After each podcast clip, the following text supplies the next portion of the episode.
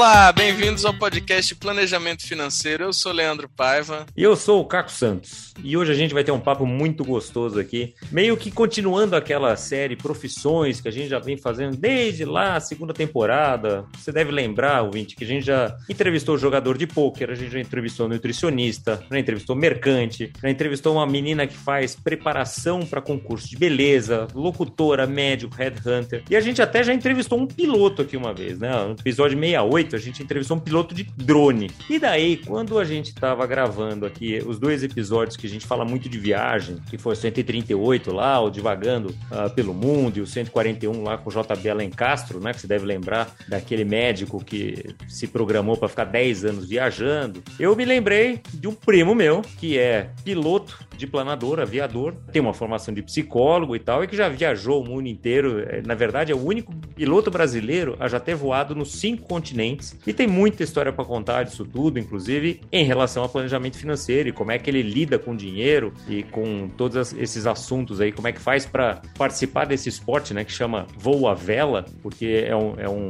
é um esporte onde você voa sem motor. Então é, é uma coisa muito bacana. Aliás, já fica a recomendação aqui, se você tiver oportunidade ouvinte de fazer um voo desse, é uma coisa espetacular. É uma sensação de liberdade, um silêncio, uma paisagem, uma coisa linda de se vê. E daí a gente vai perguntar pro Luiz aqui, ou pro Improta, como ele é chamado aí e conhecido no mundo da aviação, ou Improtinha, porque o Improtão, pai dele, que é meu tio, né, que já era um, um mestre da coisa toda, passou os genes aqui pro, pro Improtinha, pro, pro Luiz, que é o nosso convidado aqui de hoje, então, e para quem eu dou as boas-vindas. Obrigado, Caco, o Leandro, né, pelos convites, e o Caco, meu primo, né, e a gente poder bater esse papo agora, nos próximos 30 minutos aí, e, e talvez falar alguma coisa sobre esse planejamento, sobre um pouco da minha vida, né, e dessa atividade um pouco sigênesis, assim, um pouco fora do comum, de uma forma um pouco mais do que um hobby, do que esportiva, mas profissional e como um estilo de vida, talvez.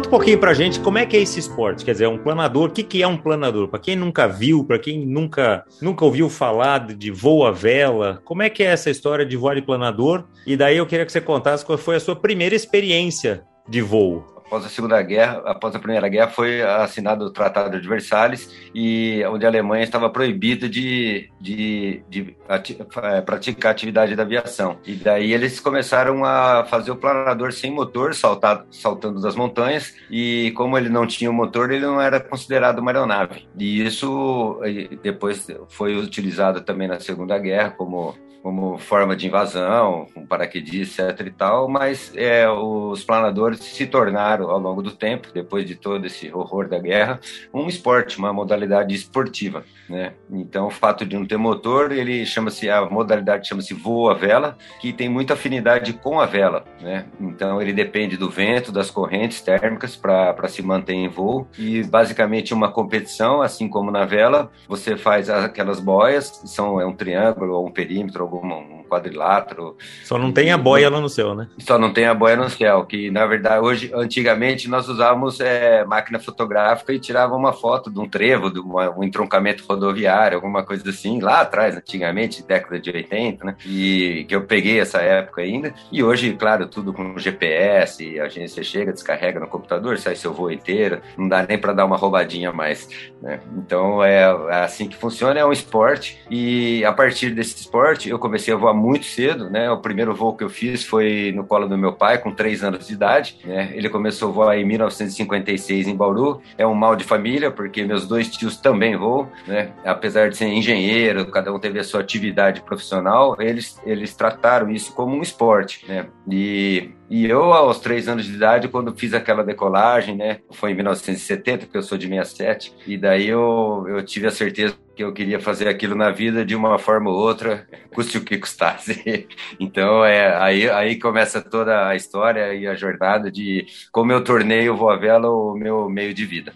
Uma curiosidade, isso seria impensável hoje, né? Se levar uma criança no colo num, num voo de, de planador? É, hoje, hoje existe uma regulamentação já um pouco mais rigorosa, né? Devido aos órgãos de regulação, ANAC e tal. Então, questão de segurança, né? Então, hoje em dia já né, a, a idade mínima para começar a fazer um voo de planador são para tirar a carteira de planador são 16 anos. Você pode ir como um passageiro em torno de 10 a 12 anos de idade, vai com um instrutor de voo e faz um voo panorâmico, que a gente chama, né? É uma parte turística também, né? O nosso, nossa escola, que eu, no caso do Aeroclube de Bauru, nossa escola é, tem dois segmentos, né? A parte da escola e a parte turística também. Na verdade, são três segmentos, porque tem outra parte que é de competição, né? Então, é o pessoal que já está lá há mais tempo, que se dedica a isso, mas é estritamente um hobby, não é uma fonte de renda, né? Como diz meu pai, você é esporte de rico, você voa de teimoso.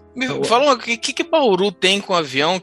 Silva é lá de Bauru, né? O, o criador da Embraer. Exato. O pessoal lá gosta bastante da parte aérea. É, exato, exato. É, o Osiris Silva também, bauruense, começou a fazer o curso dele em Bauru, inclusive através do aeromodelismo, né? Tem várias fotos em nossos arquivos que é ele de bermudinha e tal, e lixando um aeromodelo, quando ele era muito menininho ainda, né? Então ele teve toda a formação em Bauru e nós temos muito orgulho de ter o Osiris lá como, né, talvez o nosso paraninfo da aviação em Bauru. E depois, mais pra frente, teve o, o Marcos Pontes, né? Que é o astronauta. Também, o astronauta. Também Ministro, né? né? Ministro. É, talvez seja igual lá na Vila Belmiro, né? Deve ser a água, né?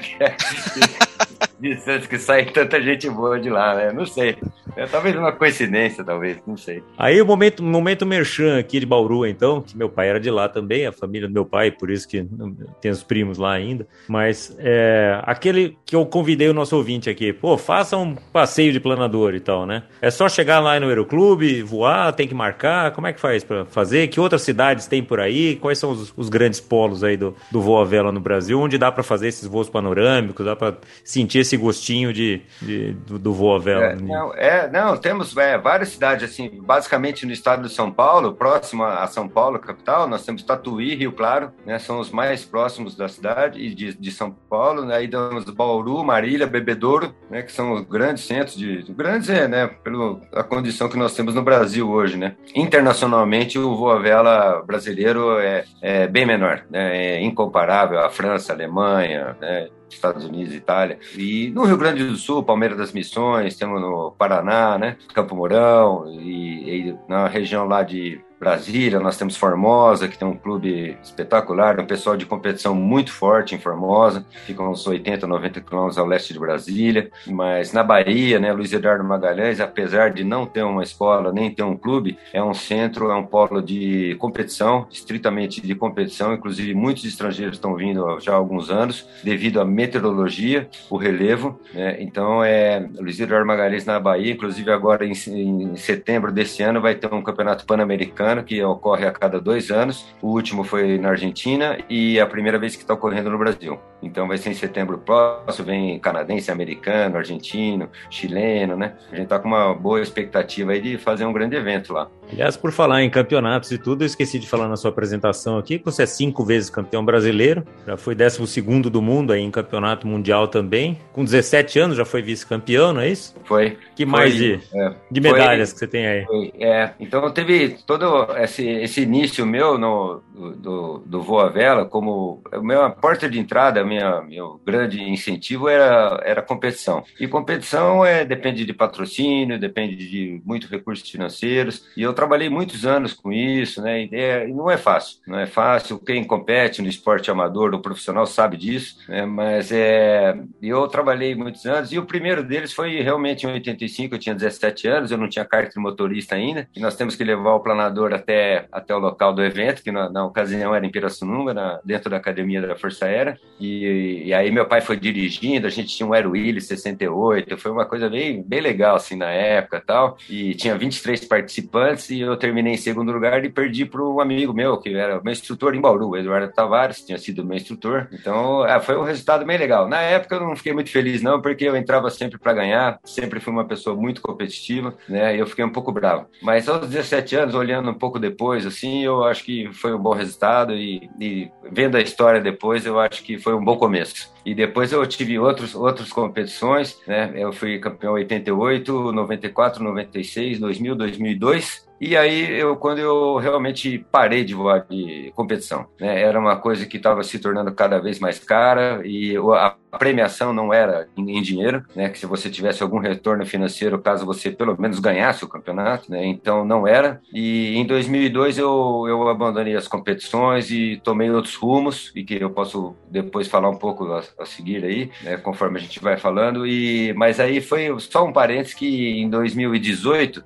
é, 16 anos depois, eu, eu prestei um planador do Aeroclube e me deu uma vontade louca de voar o campeonato, uma etapa, né? Porque são quatro etapas por ano, né?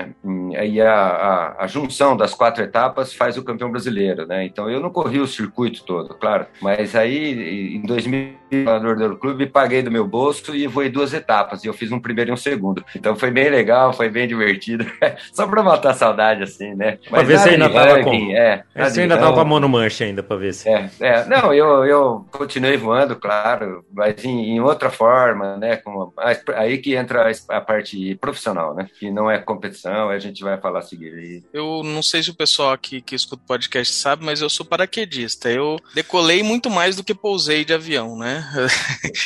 e todo, eu acho que todos esses esportes aéreos, assim, são muito viciantes, né? Da adrenalina e tudo.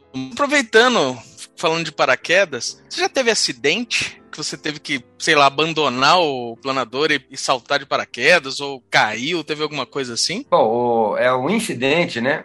E não abandonei o planador, mas é para saber. Eu imagino que você tenha saltado em Boituva, né, que é um grande centro também. Eu dobro, eu tenho o meu paraquedas particular, é um equipamento obrigatório para voar de planador, né? É uma questão de segurança. Eu, eu, assim, é como se a gente tivesse é obrigatório o cinto de segurança no carro, entendeu? E boia quando vai velejar ou andar de barco, né? É um, um, é um colete Nova quando vai né? velejar, que aliás também é o meu hobby, é velejar, né? Então, esse é o hobby mesmo. Eu dobro meu paraquedas todo ano em Boituva, é um equipamento de segurança, e eu, o Aeroclube dispõe dos, dos equipamentos dele e tal, eu tenho meu particular, né? Mas é, eu tive em 88, em, num campeonato brasileiro em Taples, uma colisão em voo, e é uma coisa bastante, é, não vou dizer comum, mas é estatisticamente é o que mais mata no esporte. No, no voo vela mundial, né, por estudos que já foram feitos e estatisticamente é, é a colisão do planador ou é, ele bate na montanha, né, em, em, lugares, claro, por exemplo, Itália, Nova Zelândia, desses lugares todos onde são é, regiões montanhosas, que é uma fonte de energia e é uma técnica de voo bastante diferente do que a gente pratica no Brasil, né, e ou colisão com dois planadores entre si, né, porque num campeonato nós temos planadores, eu participei de um campeonato na África do Sul em 2001 e tinham 128 planadores. Né? E em determinado momento você tem 30 planadores, 40 planadores na, na mesma corrente térmica, entendeu? Então, é, e todo mundo querendo tirar uma, o melhor. Então, não é uma coisa muito amistosa, né?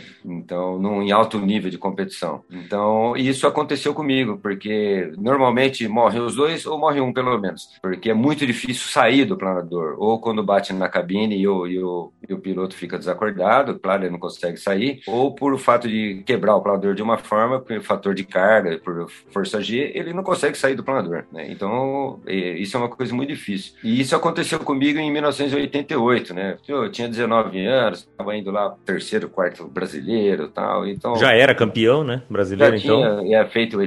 Então, mas aí isso foi muito interessante, porque isso foi o divisor de águas para mim. Né? Eu, como eu comecei muito cedo, né? Eu vou sozinho pela primeira vez aos 15 anos, com 17 eu dava instrução já, já era um professor, né? Entre aspas, porque hoje eu acho que eu não era um bom professor ainda naquela época. Um era professor, não um bom é, mas já era professor. já era. É. Eu tava começando. E em 88, como eu tinha bons resultados muito jovem, eu achava que eu era um Superman, entendeu? Então, que eu era o cara imortal, né? Era quase da Marvel, entendeu? E daí aconteceu de ter esse episódio comigo, né? De uma colisão em voo num campeonato. Foi antes da largada, a gente não tinha ainda, não estava durante a prova, um tempo muito muito ruim, muito difícil, em Taples. E daí o, um rapaz, eu já estava numa corrente térmica, um outro piloto entrou numa térmica, não me viu e bateu né, é, por trás, né? A minha asa do lado de trás, minha asa direita e tal. E, e assim como no, no, trânsito, quem bate atrás está errado, entendeu? Então, pelo menos eu tive razão,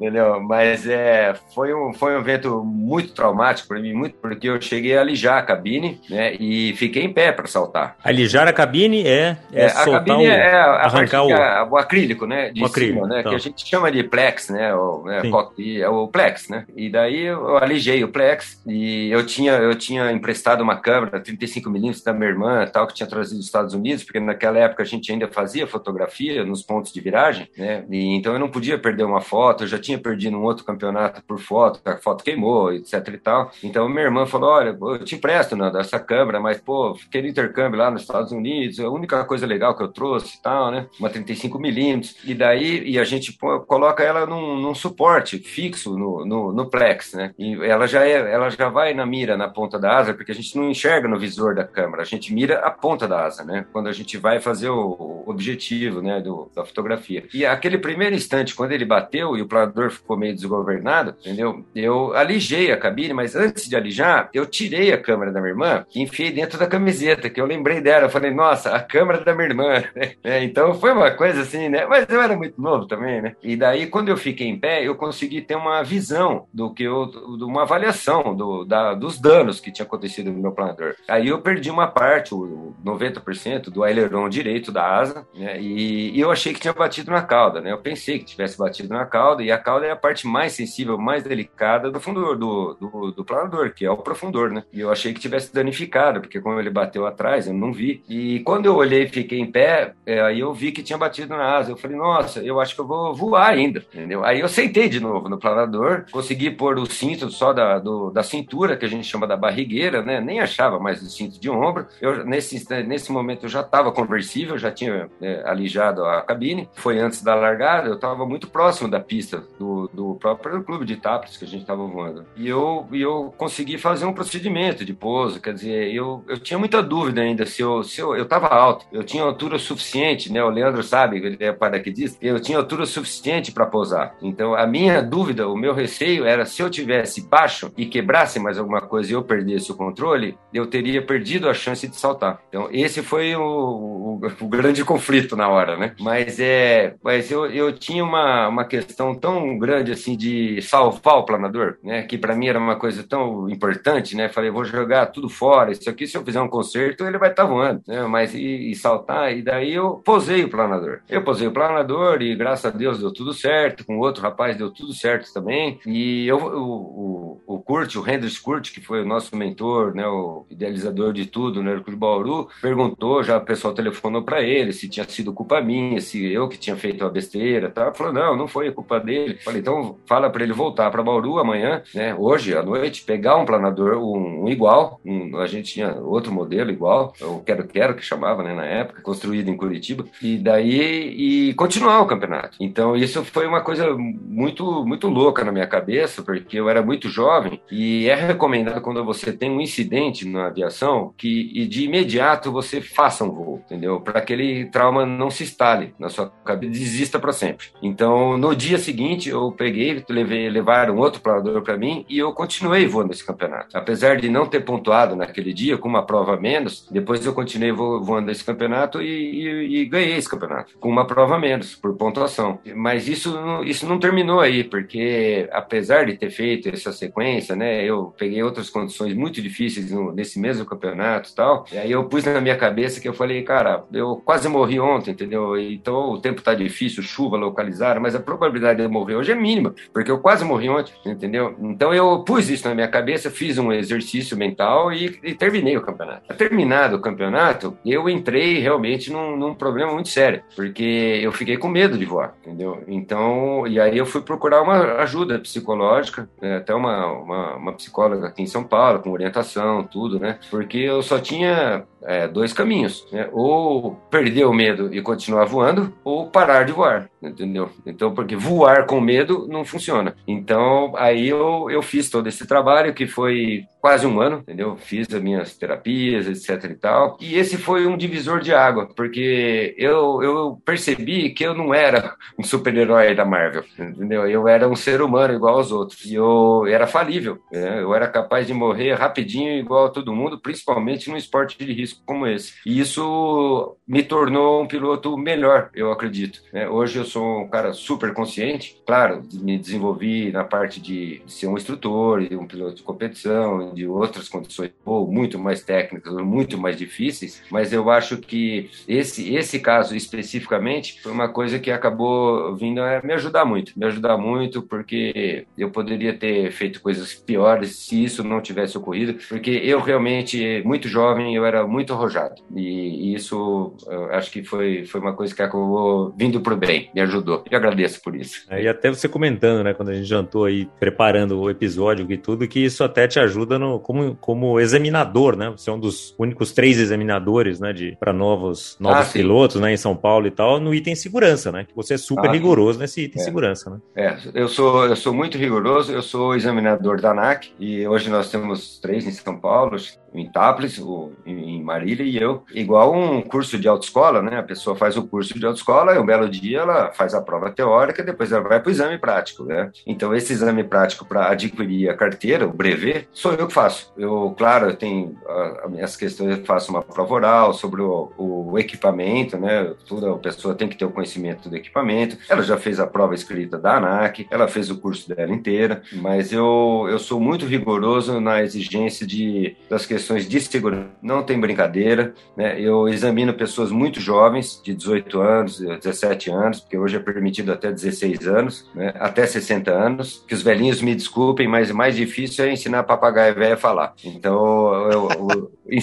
examinar os jovens é mais fácil do que os velhinhos. Mas é, tá todo mundo nas mesmas condições, então eu sou muito rigoroso, como diria, dizia o Kurt, né, o Heinrich Kurt, eu prefiro um inimigo vivo do que um amigo morto. Né? Então, realmente, eu exijo muito mesmo. Não tem pressão, não tem terrorismo, não tem nada, mas ele tem que ter conhecimento e responsabilidade sobre o equipamento, as regras de tráfego e principalmente as condições meteorológicas, né? Porque isso é, é o mais importante. Pronto, deixa eu mudar um pouquinho o rumo dessa prosa aqui, porque nosso podcast chama Planejamento Financeiro. E eu tive a ideia de te chamar quando a gente estava gravando lá com o JB lá em Castro, porque eu lembrei da história de você indo para Nova Zelândia, né? Eu falei, pô, o Nando, meu primo, já foi para Nova Zelândia, ele foi lá para ganhar uma grana, foi trabalhar lá para fazer voo de turismo, não sei o que e tal, para ganhar uma grana, etc. E daí eu queria, assim, a, a partir dessa, desse episódio aqui, que já me contou que não foi para isso, mas voltar um pouco para esse para esse tema que você falou no começo, de que é um, voa vela é um esporte de rico e que você queria viver fazendo isso, mas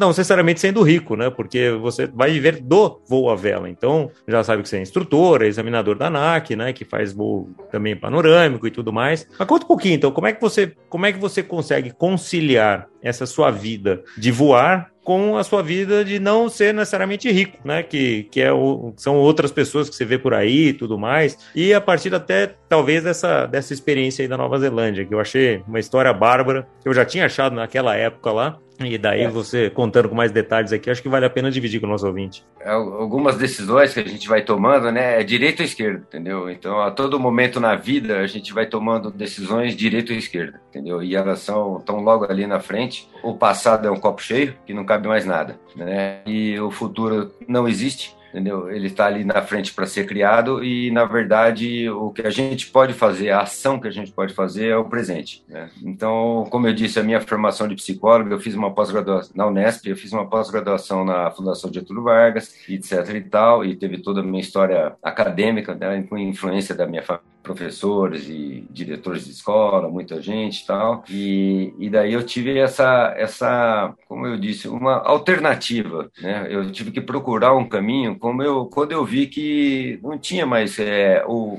a parte de competição, não era uma coisa de um projeto de vida, entendeu? Então eu não vou assim falar ah, esporte de rico, né? É um esporte elitizado, né? Porque eu não tenho, né? Mas eu, eu, eu, desde o começo eu sabia que eu queria ser um piloto de planador. Eu não queria ser ser um piloto, porque eu sou piloto de avião também, eu tenho meu brevet de avião, mas nunca me atraiu isso. Vários pilotos profissionais tentaram me ajudar e nunca foi a minha atração. Então, o que era importante para mim era que eu, eu, eu sabia o que eu queria fazer, entendeu? Que era voar de planador. Apesar de ter feito outras coisas também, até curso de mágica eu já fiz, né? Mas é, é eu, eu defini isso que eu queria ser um piloto de planador. Então eu tinha que procurar outros caminhos. E no Brasil não oferecia muitas oportunidades. Então aí eu, eu já tinha voado Mundial em 2001 com patrocínio, entendeu? Eu já tinha ido para a África do Sul, era parte da equipe do, da equipe brasileira, fizemos um terceiro lugar lá também. Eu voei, voei no Kalahari também, foi muito legal, né? Então isso, puta, 97 eu voei na Turquia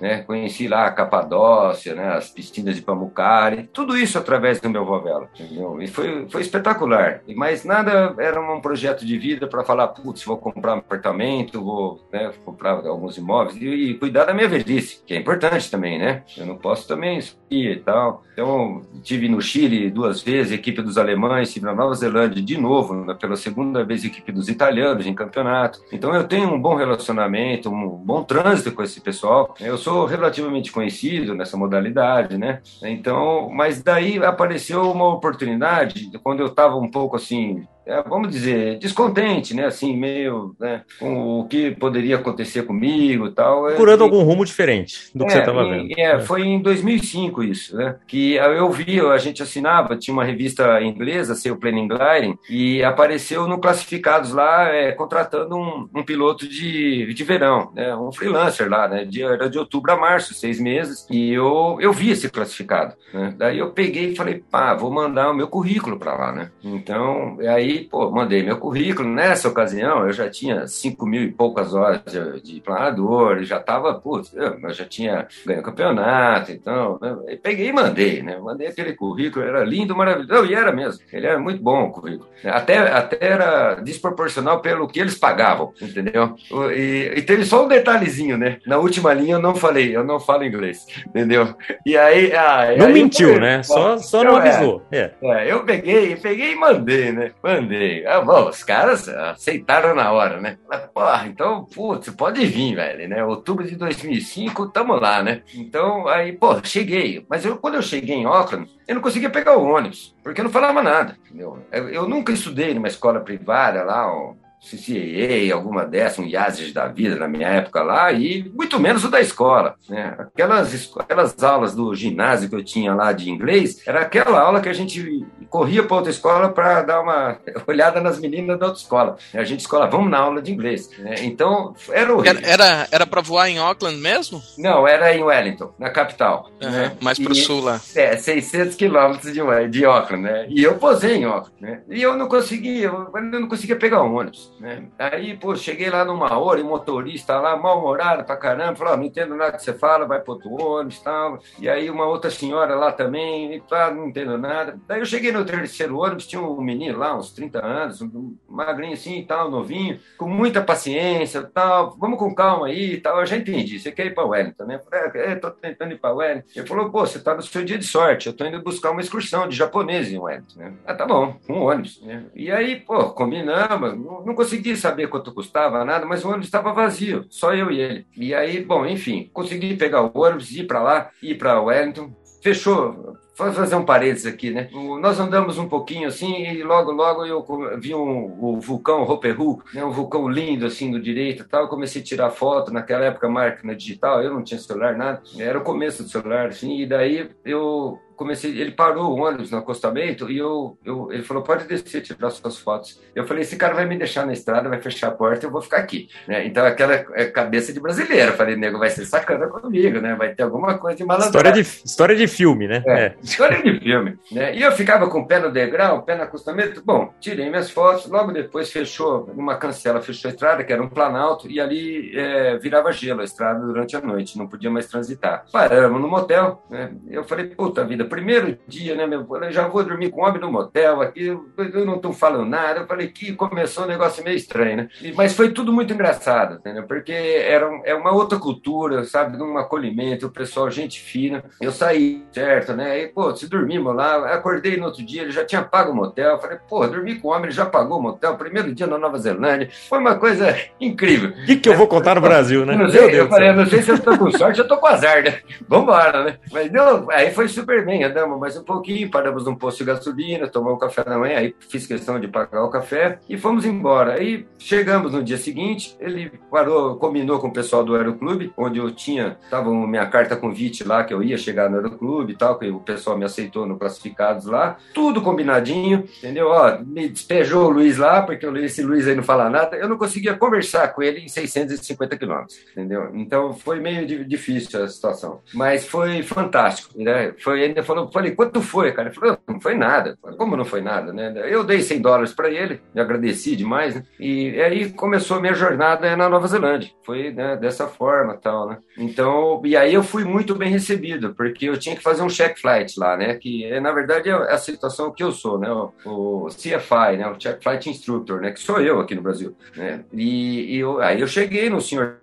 lá tal, e pô, você faz um voo, resolve o caso, sim ou não, né? E aí o senhor, o senhor Rogers, ele fez quatro voos comigo. Eu falei, nossa, mãe, e isso nas montanhas, né? Coisa que também eu não tinha experiência de voar nas montanhas. Tinha ido uma vez para os Andes, eu depois, eu, muito depois, eu voltei a voar nos Andes, aqui no Chile, mas naquela ocasião eu não tinha experiência. E daí ele falou, ô Luiz, você sabe que seu voo é. Eu brinco com isso, né? Entendeu? Eu, seu inglês, ele falou, seu inglês é very poor, né? Eu falei, mas põe por nisso, olha. E eu, eu falei, não tem condição de mais. Isso. Mas ele daí ele falou, olha, só que o seu voo compensa, né? Que tipo, a minha técnica de voo tava, tava bem, né? Ele falou, você quer mesmo ficar aqui, né? Ele estranhou, né? Eu falei, olha, eu gostaria demais de ficar aqui, né? Daí ele falou, ah, tudo bem. Já atravessei o mundo para isso, né? Vou voltar é, agora, é, pelo amor de Deus. Não, e o pior é que como eu tava na draga em Bauru, assim, sem perspectiva, eu, isso foi em 2005, eu vendi meu Gol 89, entendeu? E eu pus 2 mil dólares no bolso e fui. E eu já tinha o meu restaurante, entendeu? Então eu tive meu restaurante 25 anos, com meu sócio, que é meu tio. Daí eu falei para ele, cara, a hora que acabar os 2 mil dólares, eu chego aqui, descanso um dia, terça eu abro o restaurante, entendeu? Então esse era o meu plano B. Né? Acabei, passei uma bela de umas férias, entendeu? Mas eu fui arriscar. E aí eu fui para essa história. E daí ele falou: olha, o seu inglês é muito pobre mesmo, mas é o seu, a sua pilotagem compensa. Você quer ficar realmente aqui? Eu falei, olha, eu gostaria demais de ficar aqui, né? Ah, então tá bom. Ele falou, ó, você vai cuidar dos nossos planadores e nós vamos te ensinar a falar inglês. Aí nós fechamos um contrato, assim. Né? E foi muito, muito demais. Foi muito divertido. Eu entrei com visto de, de turista, né? Porque não tinha condição de, de, de ser avaliado para fazer um profissional lá. E na minha agenda estava escrito volunteer, eu era um voluntário, eles me pagavam em dinheiro para não dar chabu. Isso foi uma coisa muito também que eles deram uma abertura para mim, eles confiaram em mim. Eu dormia, morei no alojamento, eu lavava minha roupa, eu tinha um fixo lá de 150 dólares por semana para comer e ganhava 10% dos voos que eu fazia, entendeu? Mas cara, tinha agenda de quatro instrutores e, e a turma lá não fazia muita fé assim de, ah, vamos voar um monte, entendeu? Passa por Luiz, passa por Luiz. E eu vou um monte, entendeu? Eu enchi os caras de dinheiro, entendeu? E eu mandei muito bem, entendeu? Porque eu cuido no planador, um amor tremendo, entendeu? E eles ficaram, pô, o cara passa aspirador dentro do planador, o cara limpa todo dia, o cara enche o pneuzinho, o cara, pô, né? eles ficaram maravilhados com isso, né? Inclusive eu falei, cara, a gente cuida muito bem do planador porque nós temos muita dificuldade de equipamento no Brasil, né? Então eu joguei a história da nossa cultura, né? Com amor com equipamentos, né? E assim foi. Né? Então no, nos primeiros dois meses eu só podia levar os trail flights, né? Os, os turistas. E eu não tinha condição. Só que eu era um aqui, né? Mas tudo bem, quem mandou não falar inglês? E daí eu, pô, levava os turistas. Aí no terceiro mês eu fiz outro check flight e aí eu virei instrutor. Porra, demorei uns 60 dias com a turma ali já comecei a entender do assunto, entendeu? E eu comprei um, eu morava no meu alojamento, eu comprei uns papéis de embrulhar presente, que era bem baratinho, porque eu tava super durando. E aí com as canetinhas coloridas eu colava na, na parede do, do meu alojamento e punha as palavras-chave. Tipo brother. Brother é leme. Eu não sabia que era brother, é leme direcional tal, e eu já tinha 5 mil horas de voo, entendeu? Então eu não tava nem aí com o negócio. Aí eu comecei a entender, né? E aí depois do no terceiro mês eu, eu recebi a minha carteira de instrutor. E aí eu comecei a dar instrução lá. E eu era o midweek team, né? Era só de segunda a sexta, né? Sábado e domingo tinha outra turma lá, né? Era justamente para ter o, o, sete dias por semana deles na temporada de verão, que era outubro a março. Eram seis meses só, né? Era o instrutor de verão que chamava isso. E aí eu peguei esse cargo aí e fui com a turma. Todo mundo me ajudou, eu morei no alojamento, eu ganhei uma bicicleta e eu lavava roupa no baldinho ali no, no, no meu, no meu alojamento, minha meia, e cozinhava minha comida e era o cara mais feliz da vida. e nós vamos chegar lá o porquê, né? Porque então, tiveram outras coisas, mas foi, foi fantástico. Foram, foi um ano lá fantástico. Né? E eu tenho grandes amigos lá até hoje. E, e você teve então, um voo, um voo lá memorável, né? Então, aí aconteceu né? isso, né? porque eu estava dando instrução para um cara que tinha sido um neozelandês, um menino novo, de uns, sei lá, uns 30 anos, ele tinha sido campeão de esqui da Nova Zelândia, né? Então ele era um cara muito técnico e ele só podia voar durante a semana, né? E, e, eu era o instrutor durante a semana. E como eu não falava muito bem inglês, eu deixava ele voar. Quando o negócio ia cair, eu pegava, entendeu? Então ele adorou isso, porque ele pilotou um monte, coisa que os outros instrutores pilotam muito mais, assim, o tempo de voo, entendeu? Tipo, de uma hora de voo, o piloto é 30 minutos cada um, 20 minutos o instrutor. Eu pegava 5 minutos e ele 55 minutos, porque eu não conseguia conversar muito bem com ele. Eu falava, ah, vai voando aí, entendeu? E ele adorou isso. E aí eu fiz 28 voos com o cara, né? E na verdade a média é 35. E daí ele fez o 29 com o Sr. Rogers, que era o CFI deles, e ele falou: rapaz, ele pode ir sozinho mesmo. E aí eu fiquei felizão, né? E eles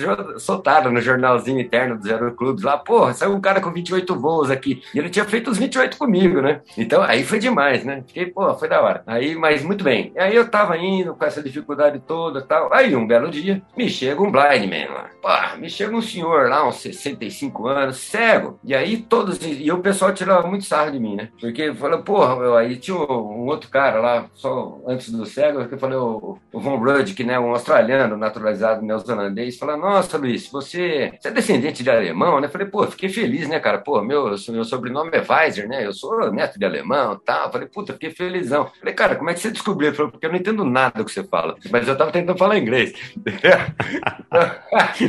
então já tinha essa essa também, né? Então, mas aí chegou, foi o dia que chegou aquele senhor, né? O cego. Aí ele falou pro pessoal lá: olha, é, todo fim de ano eu gosto de fazer um outro voo, assim, que é um barato que ele tem, né, perto da época do Natal, né? Alguma coisa assim. Né? E ele ia lá já uns 3, 4 anos. Ah, tá bom, né? Aí chegou a vez dele lá, tal, vamos lá. Daí o pessoal falou: Luiz, faz o voo com ele aí, né? Eu falei: homem, mas quem sou eu agora? Ele falou: não, a única coisa que você tem que falar é tudo que tá acontecendo em torno dele no, durante o voo. Entendeu? Falei, então não sou eu. Pode ser em português, né? Eu falei, mas eles escolheram a pessoa errada, né? Eu falei, que coisa mais. Eu falei, aí eles deram risada, falaram, não, pode ir que você está preparado, né? pode ir tranquilo e tal. Isso foi dia 24 de dezembro de 2005. E eu nunca vou esquecer desse dia. Porque primeiro que 24 de dezembro é aniversário do meu pai que me ensinou a voar, né? E foi 2005, né? Então eu tinha chegado em outubro, então eu não vou esquecer dessa data. Então vamos lá. Falei, dei lá ó, a indicação, todo aquele briefing, vamos decolar, todos o protocolo para decolagem, tarará, tudo bem. Ele dobrou a, a de carbono, pôs ali do lado na cabine, vamos decolar. Decolamos, desligamos do, do avião rebocador, eu comecei, né, putz, do shadow lá, das putas, sombra da nuvem no mar, é a montanha, falei, hum, não tô agradando. Então ele não curtiu, né. E aí, aí que eu tive uma ideia, eu falei, bicho, eu tô meio ferrado aqui. Eu falei para ele, põe sua mão direita no manche e põe seus dois pés no pedal. E daí eu falei, olha, você vai ouvir o barulho do vento na janelinha. Eu vou te mostrar três velocidades, 50 nós, 60 nós e 70 nós. Porque a velocidade vai aumentando, o barulho vai aumentando. Tudo bem, professor? Tudo bem, professor. Agora eu vou te mostrar três inclinações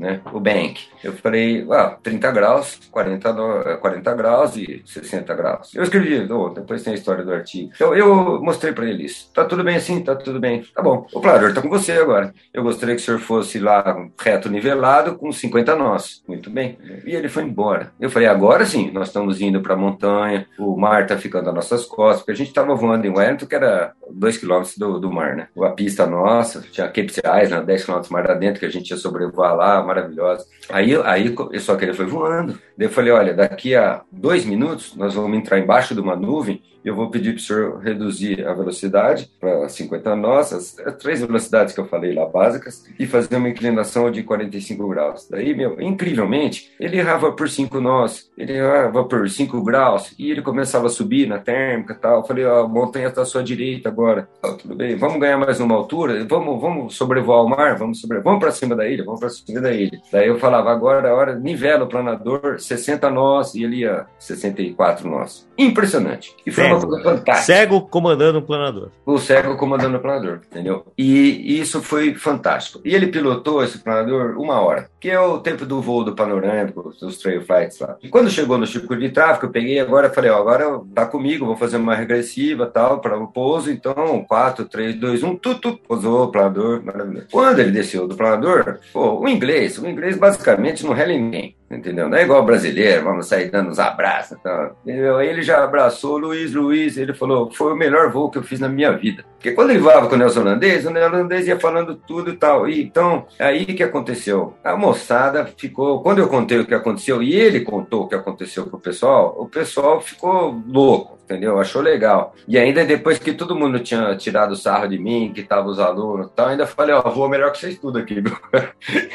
Tirei o sarro dos alunos, porque eles me puseram numa fria, né? É, então, aí eu escrevi um artigo sobre isso, né? O Flies Feeling, né? E depois, e, e terminei com o Tank Santa Claus mesmo, porque eu acredito, eu comecei a acreditar que o Papai depois desse dia, fudeu. E daí, eu escrevi esse artigo e foi publicado na Sail Planning Gliding, é a revista de maior circulação no mundo especializada em planador, ela é inglesa. E aí eu tenho, e foi esse artigo que inclusive eu passei para o Caco, né, uma cópia, né, e falando da, da, das limitações, cara, da, da minha limitação de falar com a dele de enxergar, entendeu? E que o, o Voa Vela propiciou isso, a união dos dois entendeu? Então, com toda essa parte, essa, né, foi uma metodologia que eu arrumei para que fosse legal para os dois e que a gente conseguisse, entre aspas, conversar porque ele adorou entendeu? E eu consegui cumprir a, a, minha missão que eu queria, que fosse um cara que descesse satisfeito. Então isso foi uma coisa muito especial para mim, né? Que isso inclusive depois na, na instituição, no, na comunidade, do pessoal lá dos, dos, dos Blind Mans lá na Nova Zelândia mesmo, repercutiu muito, né? Eles mandaram, eles falaram, pô, o cara fez esse voo aqui e tal, e puta, ele adorou, porque ele pilotou o planador, coisa que nunca ele tinha feito na vida, quando ele voava com os instrutores neozelandeses, entendeu? Eles pegavam, falavam tudo, entendeu? A montanha tá ali, a nuvem tá linda, ele, ah, que legal, tô sentindo o planador subindo, descendo,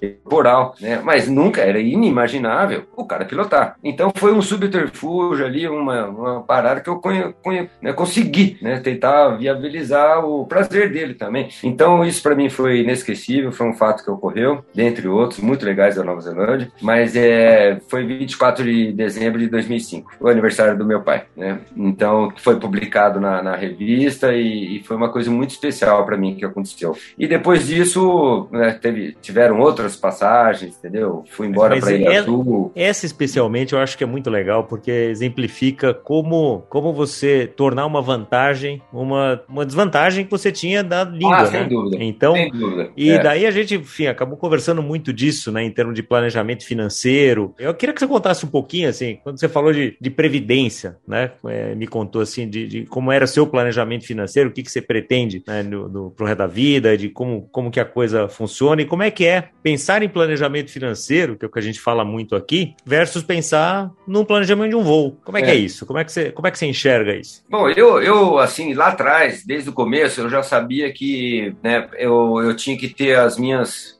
é, exigências pessoais, por exemplo, porra, você quer ser um piloto de planador? Beleza, cara, então rico você não vai ser, entendeu? Então, porra, essa é uma parte que, ah, beleza, pode acontecer um monte de coisa? Pode acontecer um monte de coisa, entendeu? Isso ninguém tá livre, eu posso morrer amanhã, então isso é, é, pode acontecer. Mas daí eu me planejei para de tal forma que a minha prioridade fosse voar de planador, entendeu? Isso eu não abro mão, certo? Então eu estudei, claro que eu estudei, entendeu? Não é um vagabundo que voa de planador, entendeu? Então eu estudei minha psicologia psicologia para ser um bom professor, um bom instrutor. Fiz minha pós-graduação, estou em marketing, porque eu tenho que trabalhar com isso também. É, quantas camisetas eu não fiz para vender? Desenhos, eu crio um desenho para fazer e tal. Então, é, para patrocínio, etc. Tal. Então, fiz tudo isso. Né? Mas e aí, lá atrás, lá atrás, entendeu? Bem no começo, eu já vi que a história ia ser difícil, entre aspas, né? Eu tinha que. Né? E daí a primeira coisa que eu fiz foi uma previdência privada. E eu teria que ter também uma outra atividade paralela que conseguisse andar mais ou menos junto com isso, que foi a minha história do restaurante. Então eu tive o um restaurante durante 27 anos. Ainda e, assim foi o um restaurante ligado ao Voa Vela, porque o restaurante era, do Aeroclube dentro, Bauru, né? dentro do aeroporto. É. Né? Então, e daí eu tinha o meu sócio, que era meu tio, Frederico, e então e nós tínhamos um e foi uma coisa muito honesta, muito bem montada, porque vê quantas horas você trabalhou por mês, entrou, saiu, marcou lá e vê quanto deu no final do mês, divide pelo tanto de horas trabalhadas e beleza. Então, se eu tivesse fora e ele trabalhou 100%, 100%, 100% da grana é dele. Muito justo. Então não tem nem como um roubar o outro, ou dar é. balão no outro, não tem nada. O que é combinado antes, funcionou não, e beleza, né? Se eu tô lá, às vezes ele quer tirar uma semana e ir pra praia com a esposa lá, putz, tá, eu trabalhei 75% do tempo do mês, daquele mês, 75% era a minha. E assim nós fizemos durante 27 anos. E isso foi uma coisa que me deu uma segurança. E isso foi de caso pensado. Então foi uma estratégia minha. Graças a Deus, ocorreram outras coisas que eu nunca imaginei, entendeu? Hoje sou um piloto particular do empresário que tem um planador, que eu, um safety, que eu cuido do planador, cuidei lá há 14 anos, tá certo? Então, ele voa esporadicamente? Voa esporadicamente, mas é uma coisa que se tornou um amigo meu, é o melhor planador do mundo, faço isso com o maior prazer. Eu fui representante, representante de uma fábrica alemã, entendeu? Que eu, de repente, eu trouxe 10 planadores para a Academia da Força Aérea Brasileira, ganhei uma bela comissão. Então, são coisas que vão acontecendo na vida da gente. Você acha que eu planejei isso? Não, não planejei isso. É, mas se preparou, estava no ecossistema. Aí que tá, tava, aí né? que tá. Eu estava preparado para que isso acontecesse. Exato. Então, a outra coisa foi a previdência privada. Eu já sabia que lá no futuro eu tinha que estar meio garantido. E se um dia acontece alguma coisa física comigo, que eu não passo mais no exame médico, tá certo? Então, eu dependo do exame médico para passar, porque eu preciso estar bem, entendeu? Então, para poder manter a atividade, né? Então, é, eu fiz assim, né? Assim, converso com as pessoas, né? Porque a gente decola, tal, não sei o quê, e depois tem um voo de competição, por exemplo, né? A gente decola, tal, aí se prepara e depois dá a largada. Dá a largada e corre, corre, corre, corre. E lá no finalzinho, a gente tem um termo que a gente chama-se o planeio final. É quando eu já tenho altura suficiente para chegar no target, meu. Pô, oh, beleza, vou chegar lá no, no, no, final. Então, eu acho que eu, eu brinco, né? Eu planejo que a vida é assim, entendeu? Então, pô, eu estudei, me planejei, lá comecei, eu, eu tive as minhas ferramentas. Eu, eu, eu tirei minha carteira de planador, eu estudei sobre aviação, eu fiz a minha psicologia, né? E só que depois eu peguei todas as ferramentas e eu coloquei em prática isso, entendeu? E fui para o desenvolvimento. E depois, lá na frente, lá na frente vai ter a conclusão. A conclusão, para mim, é a minha velhice. Quer dizer, eu vou colher o seu planeio final. O meu planeio final. Todo aquele desenvolvimento, tudo que eu fiz durante a vida tal, né? Então, é isso que eu tô armando. Obviamente, se eu ganhar mais agora, eu vou conseguir guardar um pouco, vou ter uma outra coisa que eu queira fazer na vida, que seja legal tal, mas a minha velhice também já está garantida lá na frente, etc e tal. Ah, então, e agora, isso é muito importante é, e proporcionalmente às minhas expectativas porque eu não posso ter uma expectativa de uma coisa, entendeu? E aí não conseguir atingir, vai me gerar a frustração, entendeu? Então, por exemplo, eu, eu não, não tenho expectativa de morar na cobertura no, em Nova York, de frente pro Central Park e ter uma Ferrari. Eu não tenho essa expectativa, né? Eu acho legal pra caramba quem tem e toda a sorte do mundo, tal, entendeu? Beleza, entendeu? Não é meu estilo de vida entendeu? Eu tenho o lugar que eu moro, eu tenho o carro que me leva para as coisas, eu tenho alguns imóveis, um ou outro ali né, também, mas que está tudo bem, que eu adquiri ao longo da minha vida, entendeu? Uma vida estabilizada, muito legal, e onde eu tenho a liberdade para fazer as coisas que eu gosto, que é voar de planador. Então, e, você um tem o, e você tem o seu nome e sua reputação que te fizeram também voar ao redor do mundo sem pagar para o planador também, né? Que essa é uma história é, bem legal. É. Não, eu acho que talvez até tanta correria, eu acho que eu, eu tenho uma tendência de ter o meu planador particular. Né? Eu acho que é um capricho meu, é um luxo, é, e ele é quase o preço da Ferrari. É, mas é, eu nunca fiquei a pé, entendeu? Onde eu fui no mundo, eu nunca fiquei sem um planador para voar, sem um convite para alguém falar, poxa, improta o Luiz, né? Lá nos gringos, ô oh, Luiz, Luiz, entendeu? Então isso nunca me deixou no chão. Então isso é uma coisa muito quem não entendeu a história do voo, eu posso é, fazer também uma redação, como se fosse uma redação, né? Eu tenho uma introdução, desenvolvimento e conclusão. Então eu posso fazer desse mesmo tema para quem o tema para quem achar que, putz, eu vou fazer uma introdução do negócio. O que, que é? São os seus estudos. Você está se preparando para aquela vida profissional. Aí o desenvolvimento é a vida, é, vamos tocar o pau, entendeu? Eu não consigo planejar tudo, entendeu? Porque os imprevistos acontecem. O que você tem que estar preparado é para o improviso. E se você for uma pessoa preparada, você é capaz de tudo. Eu sou capaz de ficar no quinto andar do Ritz, lá em Santiago do Chile, que é o melhor andar do, do Ritz, entendeu? E jantar na Embaixada Brasileira. Que aconteceu comigo, com o embaixador. Mas eu sou muito preparado para sentar na soleira do meu alojamento na Nova Zelândia e lavar minhas meias num balde, entendeu? Eu sou muito preparado para isso também, entendeu? Isso me deixa muito feliz, né? Então é isso que eu quero dizer. Eu não estou falando que ter muita grana é bom ou é ruim ou vice-versa. É tudo a questão de um planejamento de acordo com o seu plano de vida, né? Do que vai te fazer feliz. Então, eu, eu, inclusive relacionamentos, família, amigos, coisas intangíveis que a gente tem que dar valor para isso, né? Então, é, foi, foi por aí que eu acho que eu mensurei a minha vida e que eu não estou arrependido, não. Eu estou bem felizão, né? É, teve a pandemia toda, eu também não consegui mais, fiquei um tempo sem poder entrar dentro de uma cabine com outra pessoa, então teve esse problema, né? Então, puxa, agora aí eu jogava um tênis antes da pandemia, aí era sócio do clube de campo, aí a receita diminuiu. Eu também faço conta todo mês, né? Claro que eu faço conta todo mês. E aí eu, acabou a, a pandemia, tomamos uma vacina, daí eu descobri uma coisa, pô, falei, poxa, eu vou voltar no meu clube de campo, um negócio meio caro, voltar a jogar tênis. E aí eu, eu conheci as cinco quadras da minha casa, o tal do beach tênis, entendeu? Eu tô me divertindo demais lá, conheci uma outra turma, entendeu? Quer dizer, eu abri um outro leque de amizades, entendeu? Então, é importante a gente está aberto a isso, né? Então não ficar, não fiquei lamentando que o clube era caro, que eu parei dois anos de jogar, entendeu? De repente, do lado da minha casa ali, que dá para ir de bicicleta, dá, eu, me apareceu uma coisa super legal, né? Então eu estou me divertindo muito, jogo os torneizinhos com a turma, tal. Então eu acho que é importante a cabeça da gente, cara, tá aberta. Por isso que eu digo é a preparação lá atrás, né? É, a gente fala um foco, ah, puxa, eu quero isso, eu quero isso, eu quero isso, entendeu? A gente o importante é a gente estar tá preparado, que é parte do planejamento financeiro, né? Então Exatamente. você fala, eu quero ter um bem material assim, você vai viver uma frustração. Primeiro uma ansiedade, né, de até atingir o bem. E se você não atinge, uma frustração tremenda, entendeu? Então, eu acho que isso é, é parte do planejamento, a gente está preparado para os imprevistos e, e, saber improvisar da vida, né? É, então... Isso e muito autoconhecimento também para saber o que, que, te faz feliz, o que, que, né, o que, que é legal da tua vida. Acho que esse é, é o grande ensinamento que, que é. fica para mim desse episódio aqui, de, de tanta história que daria para ficar mais tomando uma cervejinha no bar ali do, do Aeroclube, é naquele fim de tarde, né, de Bauru. É bom, é né? bom.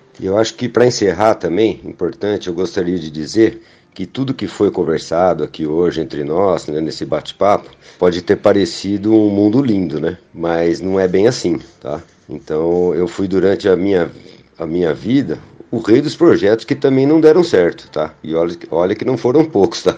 Então a gente sempre vai tentando, alguns percalços, mas eu tenho como referência dois fatores muito importantes, tá? E que todo mundo tem, e é de graça. Isso que é, que é bom dizer, né? Porque nós nascemos com eles. Aqui é o otimismo e o bom humor. São características que estão disponíveis a todas as pessoas né? e devem ser exercitadas, né? O que torna a vida mais leve. Em algum momento as coisas aparecem. Né? É estar pronto, é manter um canal energético aberto e com isso os semelhantes se atraem em algum momento da vida. Essa é a minha ideia de de minha referência para realizar sempre um projeto que não der certo e tá pronto para receber outra novidade, outro desafio, né? E esse para mim, na verdade, é um combustível essencial à vida, né? Para que a gente consiga atingir a alegria e as nossas realizações. Então isso que eu acho que é bem importante dizer, não é sempre que tudo dá certo não.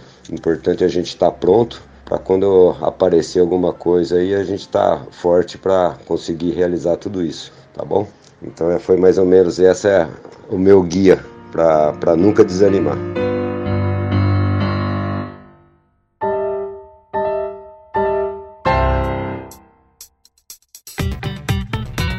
Prontinha? Obrigado pela tua presença aqui. Leandro, eu adoramos, tenho certeza que os ouvintes aqui também. E ouvinte, para você que curtiu mais esse papo gostoso aqui, fica o convite para semana que vem ouvir de novo aqui o podcast Planejamento Financeiro, que vai ter mais um excelente convidado para você ouvir. Eu Obrigado. Eu que agradeço, Caco. Obrigado pela oportunidade aí. Grande Valeu. abraço, sucesso para vocês aí. Abraço para todo mundo e até semana que vem que tem mais.